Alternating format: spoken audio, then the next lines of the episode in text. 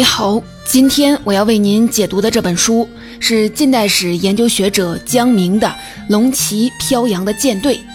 江明这本将近八十万字、体量厚重的历史著作，核心内容就是清末中国近代海军的发展史。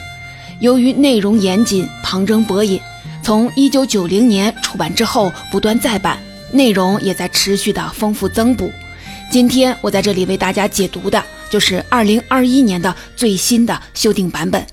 按照作者江明自己的话说，中国近代海军史，尤其是甲午战争史，是一个公众持续关注、常讲常新的热门历史话题。它体现了中国近代被迫打开国门之后，为了摆脱屈辱，努力追求强国目标和现代化的艰辛探索和抗争。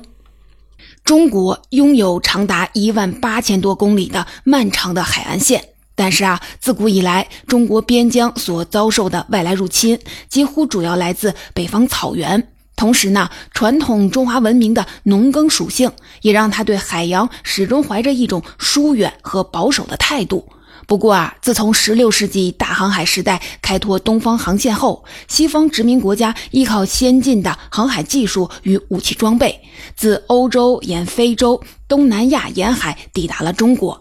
强行叩开了中国紧闭千年的大门，试图把它纳入方兴未艾的全球化的经济体系，这才逐渐的让古老的华夏文明意识到海防事业与建设近代化的海军的紧迫性。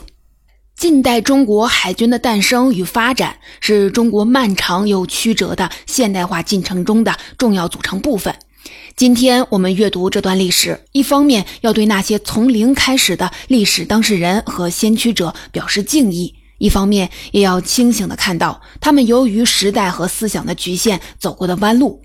接下来我就分成三个部分来为您讲述本书的主要内容。首先呢，我们来一起看一下。第二次鸦片战争后，中国的海防事业如何在晚清变局当中艰难起步？在第二部分当中，我们将随着作者江明的叙述，来系统的反思一下晚清政治体制的落后与清朝统治者本身的局限性，让近代中国海军在快速发展的同时，走了哪些弯路，埋下了哪些隐患。最后呢，我们再来了解一下甲午战争后中国清王朝海军短暂的复兴。这一段相对鲜为人知的历史，要追溯中国近代海军建设的开端，就得把时间的指针拨回到一八六一年。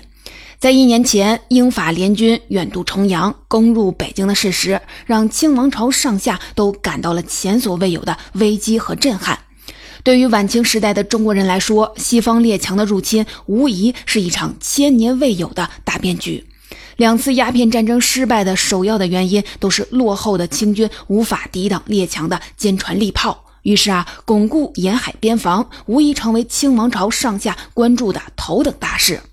八月，远在江南镇压太平天国的两江总督曾国藩向朝廷上了一道奏折，他主张购买与仿造先进的西方军舰与枪炮武器。同时可以起到巩固海防、防御列强以及剿灭太平军的双重作用，所以是挽救清王朝危局的头等大事。这一主张在朝廷中枢得到了恭亲王奕欣等人的大力支持和响应。可以说，近代中国现代化的开端，洋务运动之所以能启动，实现军事，尤其是海军现代化，是首要的推动力。清王朝建设近代化海军的第一次努力，就是尝试外国军舰，镇压当时如火如荼的太平天国起义。一八六二年一月到二月，刚刚成立的总理衙门，在恭亲王的主持下，就试图从英国购买军舰，成立一支内河炮挺舰队，和太平天国交战。然而啊，负责办理此事的英国人李泰国却试图把舰队办成所谓的英中联合舰队，由英国海军军官阿斯本指挥，让舰队处于自己的直接的控制之下。这种目无中国主权的行为，连清政府都无法忍受，也受到了其他列强的强烈反对。所以啊，阿斯本舰队最终无疾而终，清政府白白付出了六十七万两的白银。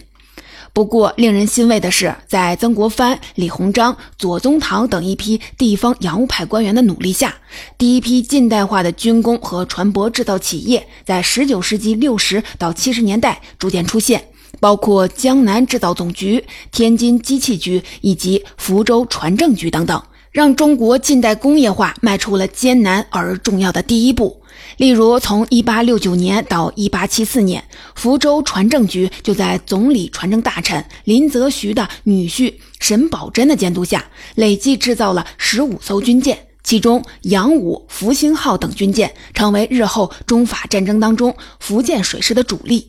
同时，在左宗棠的推动下，中国第一所海军军官学校和船舶工程学校——福建船政学堂，也于1867年1月在福州落成，成为中国自行培养海军人才的开端。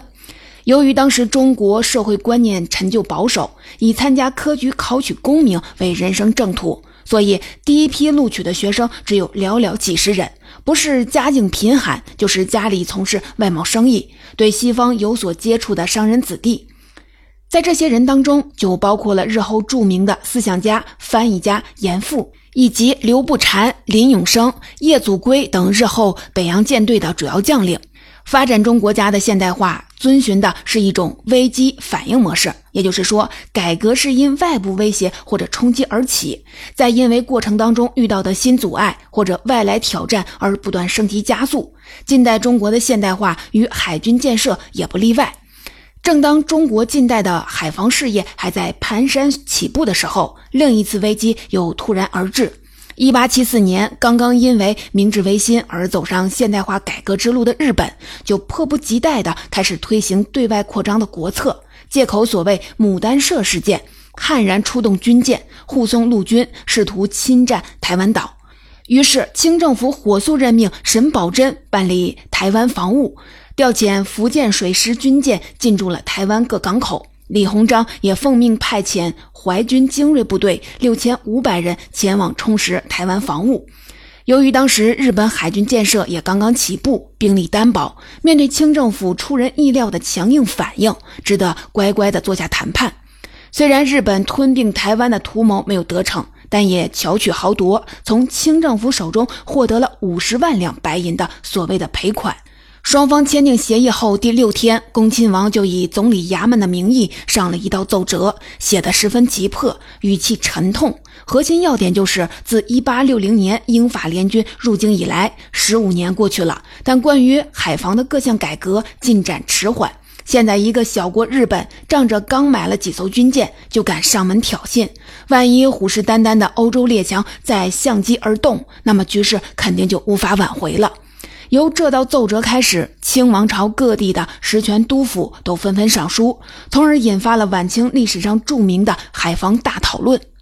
最后，著名的洋务派的官员丁日昌提出“三洋并举”方案，算是中国近代历史上第一个关于系统发展近代海军和海防战略的构想。按照丁日昌的设想。清王朝应该分别在天津大沽口、上海吴淞、厦门为基地，设立三支海军舰队，分别以渤海与黄海以及东海、南海为防区，互相支援，定期举办联合演习。三支舰队都该装备先进的西方蒸汽动力军舰，彻底的废弃传统的水师和装备的木质风帆动力的军舰。随后呢，在一八七五年的五月，清廷以刚刚继位的光绪皇帝的名义，正式发出谕旨，采取北洋、南洋并举的方针，建设近代海防，购买西方蒸汽铁甲军舰，分别委任李鸿章与沈葆桢督办，并责令总理衙门和户部等机构筹措海防建设所需费用。由此，近代中国的海军建设终于进入了一个高速发展期。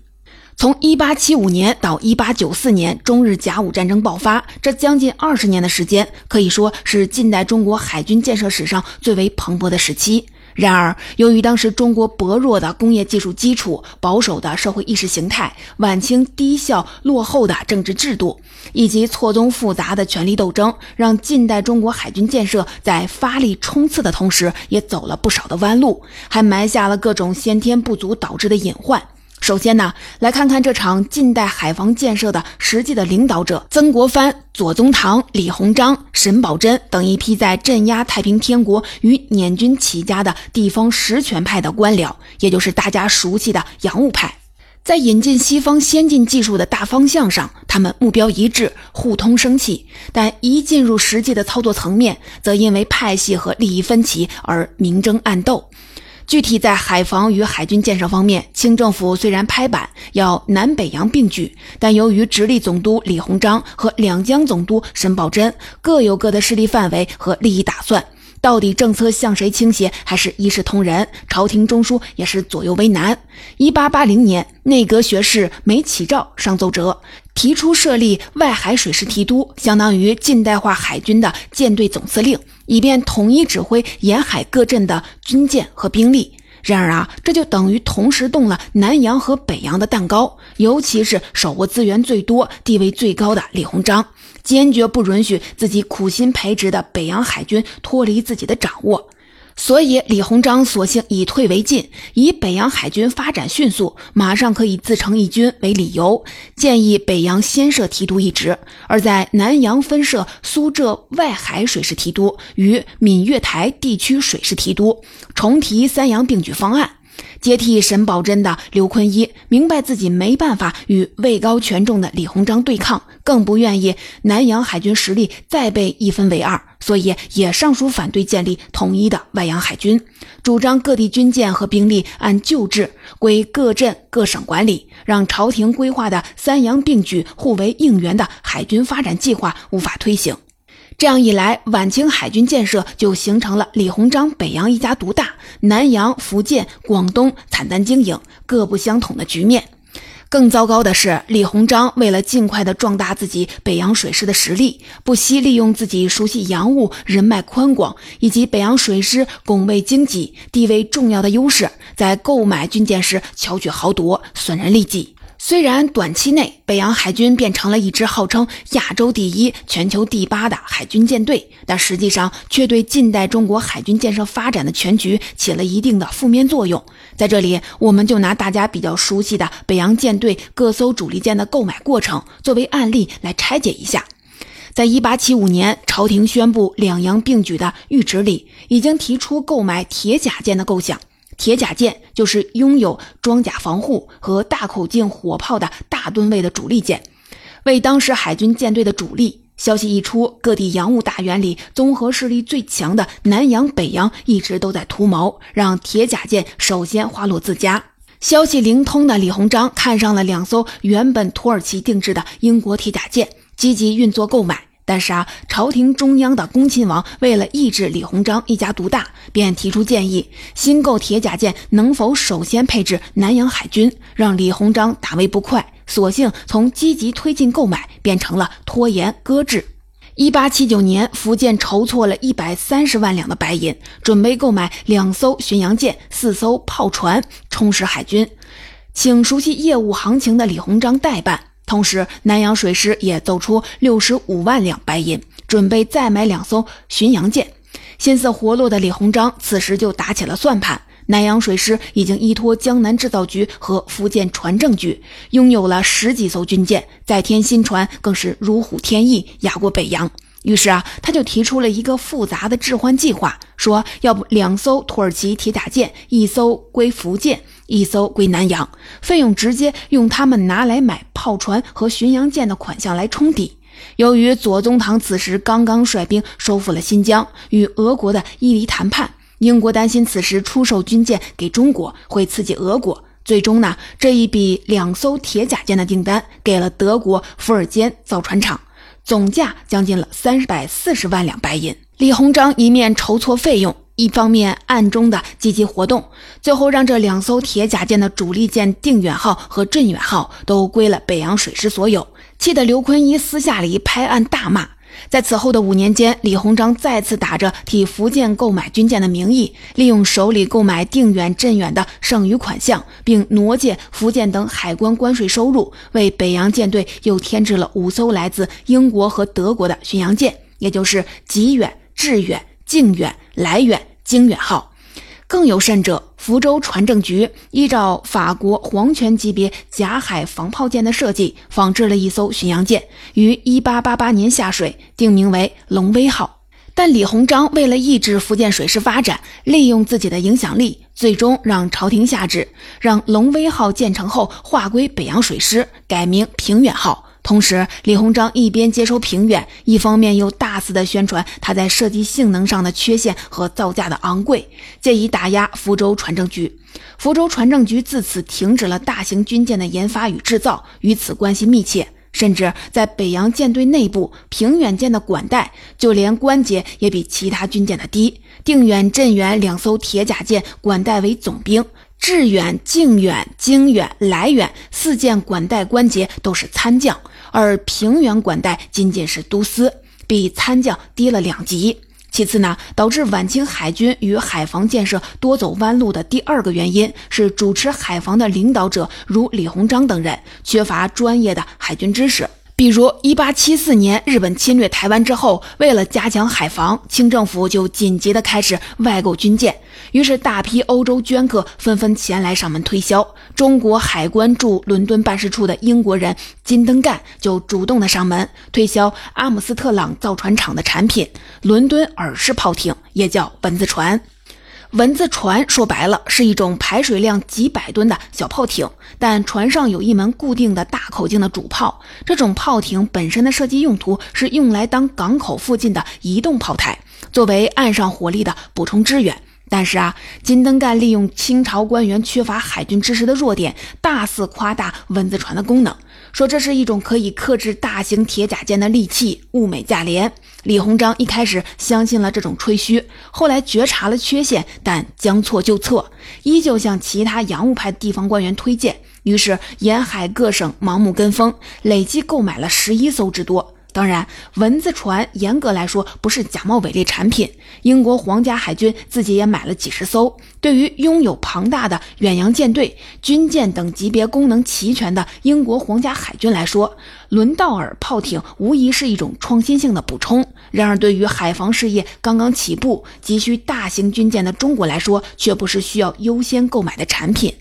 不仅如此，北洋舰队花费巨额资金购买，当做长期主力舰的定远、镇远，其实也是有设计缺陷的产品。一八八零年七月，清朝驻德国公使李丰包接到了李鸿章要求自己订购两艘铁甲舰的电报，于是为了决定购买铁甲舰的型号，驻德使馆二级参赞的机器专家徐建衍就开始了考察。他先后参观了德国最新建造的萨克森级铁甲舰。以及英国的英弗莱西白号，也叫不屈号铁甲舰，经过反复的比较，徐建衍决定采用萨克森级的排水量和装甲厚度，以及不屈号的武器设置。两座炮塔呈对角线格局，布置在船体前部。他自信这种配置是博采众长，制造出来的铁甲舰必然是世界第一流水平。缺乏海军船舶知识的李鸿章迅速同意了这个方案，向制造萨克森级铁甲舰的德国伏尔坚造船厂下了订单，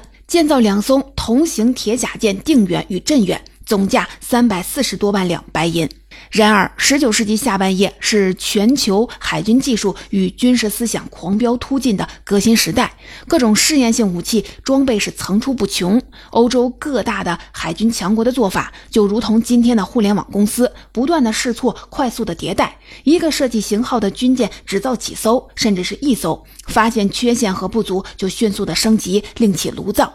定远、镇远这种双炮塔对角线型的布置的结构，也是当时欧洲海军的探索性实验之一。根据统计，在欧洲列强海军里，当时采取这种斜置炮塔设计的主力舰只有六艘，此后也没有成为主流。这是因为采用对角炮塔设计方案的军舰，在实战中迅速暴露出了重大的缺点。首先呢，遭遇风浪时会增加军舰颠簸的程度，影响射击的精度。其次呢，一旦进入与敌舰偏对平行方向的炮火交战，一半的主炮火力就无法射击发挥作用。然而啊，作者认为，从李鸿章到李丰包、徐建衍都缺乏这种专业程度的海军专业知识和大局观，从而导致清政府仓促拍板，一下花费重金订购了两艘，又缺乏后继更新升级方案。最终使得有重大设计缺陷的定远和镇远长期作为海军倚仗的主力，这不能不说是一个遗憾。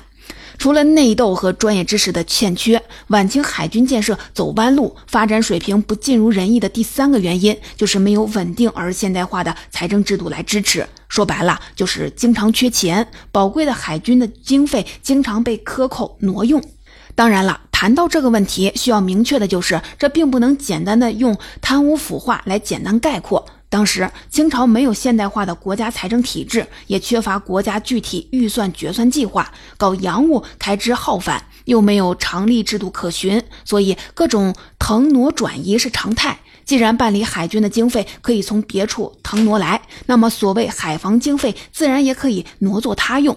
自一八七六年起，总理衙门规定，每年海防经费的额度是四百万两的白银。这笔钱的来源是五花八门、七拼八凑，大部分来自各地海关的关税以及礼金，也就是一种地方征收的商业税。这笔钱每年不一定啊能按时收齐，而且还成为清王朝朝廷中枢和各衙门眼里的一块肥肉。仅在1875年至1880年的六年间，清王朝就已向山西、河南赈灾支付左宗棠西征军费，为同治帝修建会陵等各种名目，不断的挪用海防经费，总数达到了一百万两以上。搞得李鸿章只能是东拼西凑，从淮军军费等裁员找钱，来维持北洋海军的日常开支和扩充。所以说，这笔海防经费更像是一个可供清王朝提款周转的账户。在当时的财政体制下，既做不到专款专用，也做不到款项准时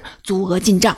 一八八五年，随着光绪年龄的增长，即将亲政，慈禧就下旨修建位于紫禁城西侧的三海工程，作为自己颐养天年的居所。整个三海工程共计挪建海军衙门经费四百三十七万两。三年后，慈禧又下旨开工修缮颐和园，再次挪用海军衙门经费一百八十万两。作者说，虽然这些款项在日后陆续陆续的归还，但是对于中国海军建设的延误与阻碍是不可否认的。另外，一八八八年十月底，醇亲王致电李鸿章，说重修颐和园万寿山工程耗资巨大，自己是捉襟见肘，希望各地迅速筹款两百万两。以每年利息来支撑万寿山修缮工程，李鸿章与两广总督张之洞、两江总督曾国荃等心领神会，筹集了两百六十万两白银，存放在了外国银行。为了掩人耳目，对这笔巨款被称为是海军经费。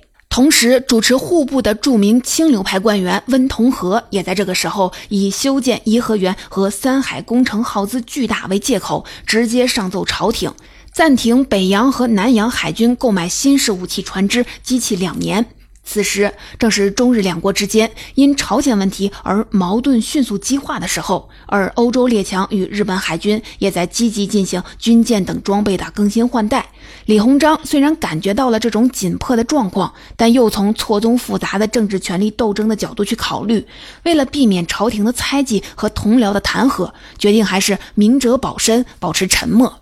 一八九四年七月二十五日，日本海军联合舰队在朝鲜丰岛海对北洋舰队军舰吉远、广乙号发动了突袭，不宣而战。随后又击沉了运送清军陆军的英国商船高升号，宣告了中日甲午海甲午战争的正式爆发。整个甲午战争的过程，尤其是九月十七日那场著名的大东沟海战。有历史学家沉痛的就说：“如果把这场战争看作是对中日两国早期现代化进程当中的一场阶段性的考试，那么中国明显的输给了这位自己以往看不起的同学。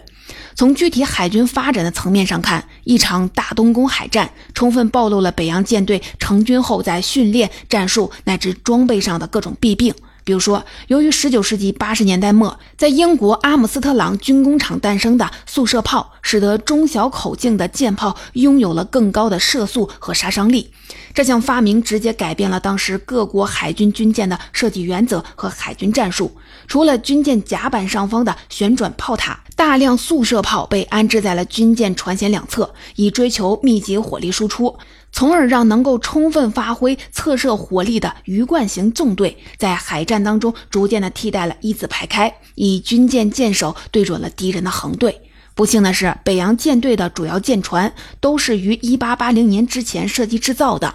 舰体构造和武器的布置都是根据横阵的需要而设计的。而北洋舰队的指挥领导层，一是受限于军舰的设计，二是疏于关注全球海军技战术的发展，依旧墨守成规的坚持横阵战术。至于日本联合舰队方面，它的主力舰只都是19世纪80年代中期至90年代初购入的。虽然和北洋舰队所购买舰只时间只差了十年左右，但是由于大量的装备、速射炮和使用纵队战术，战斗力已经拉开了明显的代差。如果对比下参加大东宫海战的中日双方舰队的数据，就会发现日本联合舰队在总吨位、总马力、火力输出和平均航速上都占了优势。尤其是大口径，也就是一百二十毫米口径以上速射炮这一项，双方拥有的数量是惊人的三十八比二。这种战术与装备上的差距，导致开战后不久，北洋舰队的横阵就迅速解体，各军舰只能各自为战，勉强抵抗联合舰队灵活的纵队围攻。中日甲午战争的失败，引发了一个恶劣的后果，就是列强掀起了新一波向清王朝摄取权力、索取领土的狂潮，尤其是争相的瓜分中国沿海的优良海军港口。首先是俄国通过诱使清政府签订共同防御日本的所谓的中俄密约，占据了旅顺和大连湾；然后是德国借口巨野教案出兵强夺青岛。英国则占据了原为北洋舰队基地的威海卫，随后法国强行租借了广州湾。在层出不穷的内忧外患之中，清王朝在自己统治的最后二十年里，开始了一波复兴海军、整顿海防的尝试。对于这一段历史，研究资料相对稀少，知道的人更不多。很多人的印象是，清王朝自打输了甲午战争，就自暴自弃，放弃了海防大业。但实际情况并非如此。对于这段历史，本书的作者江明花费了不少时间，努力地搜集资料，做出了一个比较详细的梳理。一八九七年，清政府向德国伏尔坚造船厂订购了三艘巡洋舰，排水量两千六百八十吨，最高时速十九点五海里，分别命名为“海荣号”“海筹号”以及“海参号”。后来又向英国阿姆斯特朗造船厂订购了排水量四千三百吨的巡洋舰“海天号”和“海秦号”。这五艘海字头的巡洋舰成为清末海军的主力，并被日后的民国政府继承。这批新式军舰的加入，让清朝海军的实力有了一定的恢复。另外，清政府还外购了一批轻型驱逐舰与鱼雷艇等小型的军舰。虽然总体上他们没有当年定远、镇远两艘巨舰带来的冲击力，但在实用性和性能质量上却比之前有所进步了。作者说，海军实力的回升也让当时的清政府能够有底气与西方列强做一些交涉，不至于在外交中无底线的妥协退让。最经典的案例就是三门湾事件。一八九九年年初，列强中的后来者意大利见到列强在中国大肆扩张，于是也不甘人后，试图强租浙江三门湾。在被拒绝后，意大利政府居然也想玩炮舰外交，派出了三艘军舰来到中国示威。三月十五日，朝廷训令两江总督刘坤一密切探查此次来华意大利军舰的数量、实力，并急令叶祖珪率领北洋各舰南下，进驻上海港。五月三十日，清朝军舰出海巡逻。由于意大利远东海军实力薄弱，此次前来的最大的主力舰不过是排水量四千九百三十吨的巡洋舰“马可·波罗号”。面对清朝派出的“海天”“海奇”两艘吨位相同的巡洋舰，实在没有优势和必胜的把握，所以最后意大利政府只能灰溜溜地宣布放弃对三门湾的要求。另外，在一九一一年的上半年，遥远的墨西哥爆发了国内革命，社会动荡。在北部城市托雷翁，部分革命起义军在进城后军机败坏，大肆掠夺，给当地的华人侨民造成了严重的生命财产损失。清廷驻墨西哥代办沈爱孙听从美国建议，致电清廷外务部，要求出动军舰护侨。于是，被派去英国参加乔治五世加冕仪式的海奇号巡洋舰被紧急地派驻了墨西哥。墨西哥政府随后也同意赔偿华侨损失。当海奇号行驶在归途中时，武昌起义的枪声突然打响。海军大部分的军舰都宣布起义，拥护革命。海奇号舰长程璧光也被推选为中华民国海军总司令。总结这本《龙旗飘扬的舰队》的主要内容，大致上我就为您介绍到这里。本书作者江明通过查阅大量原始档案史料，完成了这部将近八十万字的鸿篇巨制，详细梳理了从第二次鸦片战争以来至辛亥革命爆发半个多世纪之中，中国近代海军从诞生、挫败到复兴的艰辛发展道路。近代中国的屈辱历史，正是从海防的崩溃开始。而中国的现代化也正是自海军和国防的现代化开始，所以洋务运动早期阶段的口号是自强。然而啊，和世界上其他发展中国家一样，近代中国的现代化是从技术与器物的引进这个浅水区开始，一步步走向知识、制度与思想革新的深水区。回顾自一八六零年至一九一一年。近代中国海军发展的历史，我们可以感受到，近代化的海军作为国防体系中一个新兴的部门和分支，它的成长固然需要持续的资源投入，但更重要的是整个国家经济与工业体系和制度上的全盘现代化作为基础性的支持，以及在国家战略当中增添海洋意识。用作者江明的话说，在晚清的海防建设与洋务运动当中，能够从这个思想高度认识海防与现代化关系的人寥寥无几，少数如郭松涛这样具备远见卓识的先行者，只能如同闪烁的流火，无法点亮茫茫的夜空。反过来，由于相对滞后的制度、经济大环境，晚清政府耗费巨资建设的北洋舰队，并没有完全发挥它应用的价值。反而被相对滞后的大环境拖累，迅速沾染了旧式传统军队的一些不良习气，最终在甲午战争这次大考当中失败了。更糟糕的是，辛亥革命虽然结束了帝制，但此后的中国却陷入了长期军阀混战的混乱局面，而海军建设也从此就被搁置。直到新中国成立之后，综合性的现代化的海军建设才被重新启动。